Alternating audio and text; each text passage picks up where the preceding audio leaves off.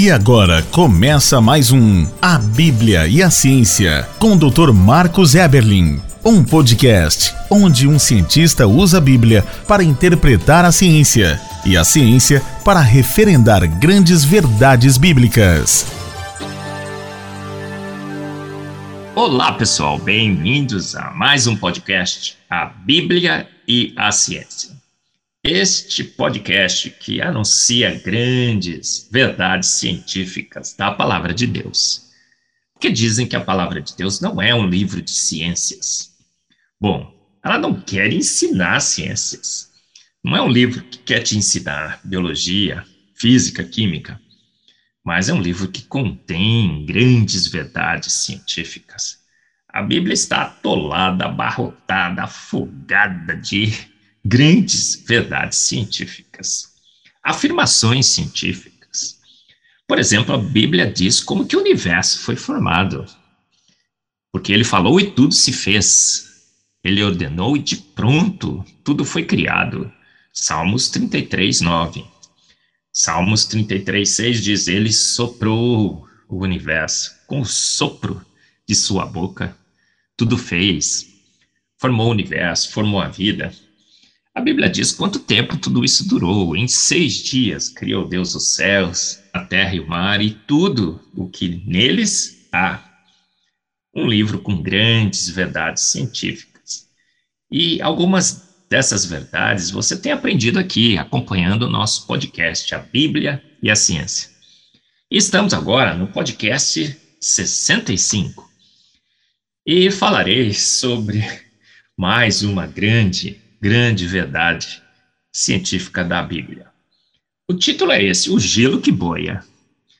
Você já percebeu que quando a água solidifica, vira gelo, forma-se uma pedra de gelo. E pedras normalmente deveriam afundar na água, mas a pedra do gelo boia. Olha que incrível. Esse fenômeno é quase que sobrenatural. Deveríamos ver o que? Gelo deveria afundar na água e não boiar, mas o gelo boia. Que coisa incrível, que fenômeno mágico seria esse? E quando fomos verificar por que, que o gelo boia, descobrimos que essa propriedade da água única, da água sólida, o gelo, de flutuar sobre a água líquida, essa propriedade é única para a água. O único líquido nas condições normais de temperatura e pressão na Terra que apresenta essa propriedade do seu sólido flutuar, boiar sobre o seu líquido é exatamente a água.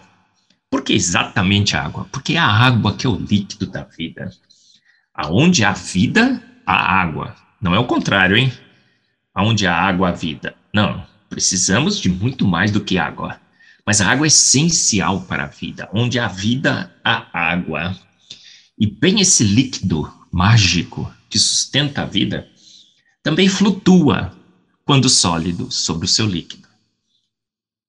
Por que, que isso acontece? Para preservar a vida. Nos países mais frios, por exemplo, pense num lago.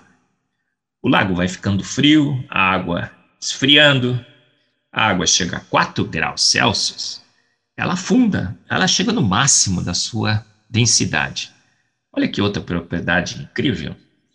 E essa água a 4 graus Celsius fica a mais pesada possível. Como é uma água mais pesada do que outras águas com outras temperaturas, essa água de 4 graus Celsius vai para o fundo do lago e leva um pouco de oxigênio junto. A água continua esfriando no lago todo. E a água na superfície continua esfriando, chega a zero graus, forma gelo. E o gelo faz o quê? Fica boiando sobre a superfície da água líquida e forma uma camada de gelo que aumenta um pouco até um certo ponto, formando ali uma camada isolante, como se fosse um isopor, uma tampa de isopor. E essa tampa agora isola todo o conjunto e se forma ali uma garrafa térmica. Incrível, não é? E o que é que fica lá dentro da garrafa? Os peixes, a vida aquática preservada. Naquela água morninha, 4 graus Celsius. Para os peixes, a água é morna, com oxigênio. E eles podem, então, sobreviver ao inverno. Porque a temperatura lá fora pode cair para menos 10, menos 20, menos 30, menos 40, menos 50, menos 60, como na Sibéria, aonde meu bisavô Arsênio e minha bisavó Emma viveram, exilados que foram da Rússia por se tornarem batistas. E essa temperatura pode cair, mas a temperatura do lago fica preservada em 4 graus Celsius. Fantástico. Quando fomos investigar pela ciência o que acontece, um jogo de química magnífico. É a estrutura tridimensional da água que muda. Quando a água é líquida, ela é meio que tetraédrica no seu arranjo. Quando ela vira gelo, é hexagonal, com mais espaços livres na sua estrutura. Então ela expande só a água esse líquido mágico, sensacional. Mas eu brinco. Esse líquido tem 74 propriedades físico-químicas únicas. E essa magia da água já mostra que ela é sobrenatural, milagrosa. E a brincadeira é que há milagres já suficientes na água, então não precisa colocar do lado da TV. Já é suficientemente milagrosa. Ela é insípida, inodoro e incolor. Fantástico também, porque não dá para não gostar de água, então. Se ela não tem gosto, você não pode desgostar da água. Se ela não tem cor, você não pode não gostar da cor da água.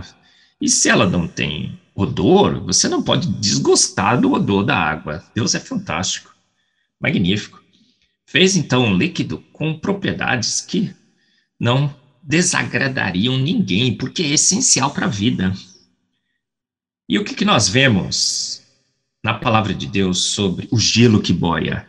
Olha só, em Jó 38, 29, será que a palavra de Deus fala sobre o gelo que boia, gente? Fala sim. Olha só, Jó 38, 29. De que ventre procede o gelo? Deus está falando aqui, olha, sobre a origem do gelo. Está questionando Jó de que ventre procede o gelo? Por que, que Deus menciona o gelo em Jó? Para Jó, Deus está mostrando ali que para Jó o quão grande é o Deus de Jó. E ele menciona várias é, propriedades do universo que ele tinha criado, da sua criação, aspectos da criação mágicos. E um deles, o gelo. De que ventre procede o gelo, Jó? Que ventre seria esse? Vamos olhar na palavra. Qual é a origem? Qual é a mágica do gelo? Saberia me dizer, Jó? Estuda um pouco de química, Jó, e você perceberá a magia do gelo. Incrível. Por que, que Deus menciona então o gelo em Jó 38, 29? Porque ele é de fato mágico, revela quão grande é o nosso Deus, o químico dos químicos. Um arranjo magnífico de estruturas moleculares, cristalinas, na água líquida, tetraédrico. No gelo sólido, um arranjo hexagonal que faz com que o gelo se expanda. Em Jó 37:10 também está escrito assim: pelo assopro de Deus se dá a geada e as largas águas se endurecem. Olha aí, pelo assopro de Deus se forma o gelo, pela, pela inteligência, pela sabedoria que Deus estabeleceu, os céus, a terra, a água, o gelo. Provérbios 3, 19 diz assim: O Senhor, com sabedoria, fundou a terra, com entendimento, preparou os céus. O Senhor, com sabedoria, parafraseando então Provérbios 3, 19: O Senhor, com sabedoria, fundou a água, estabeleceu as suas propriedades físico-químicas, as suas ligações de hidrogênio, seus arranjos tridimensionais. Com entendimento, ele preparou a água para que, no estado sólido, ela pudesse flutuar, boiar sobre o líquido. Ele preparou aquela garrafa térmica para preservar os peixes durante o inverno. O gelo que boia, mais uma grande verdade científica que encontramos na palavra de Deus. Deus, com sabedoria, com inteligência, fez todas as coisas. Ele questiona Jó. Me explica o gelo, Jó. Olha, pelo assopro de Deus, a geada se forma.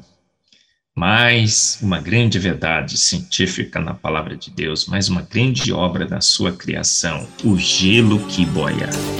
Você ouviu mais um A Bíblia e a Ciência com o Dr. Marcos Eberlin, um podcast onde a Bíblia e a ciência bem interpretados concordam plenamente. Conheça mais acessando agora o Instagram do Dr. Marcos Eberlin, instagram.com/barra Marcos Eberlin e a Coval Press, www.covalpress.com. Se você deseja ouvir os demais episódios, acesse agora a nossa plataforma www.rede316.com.br e conheça mais.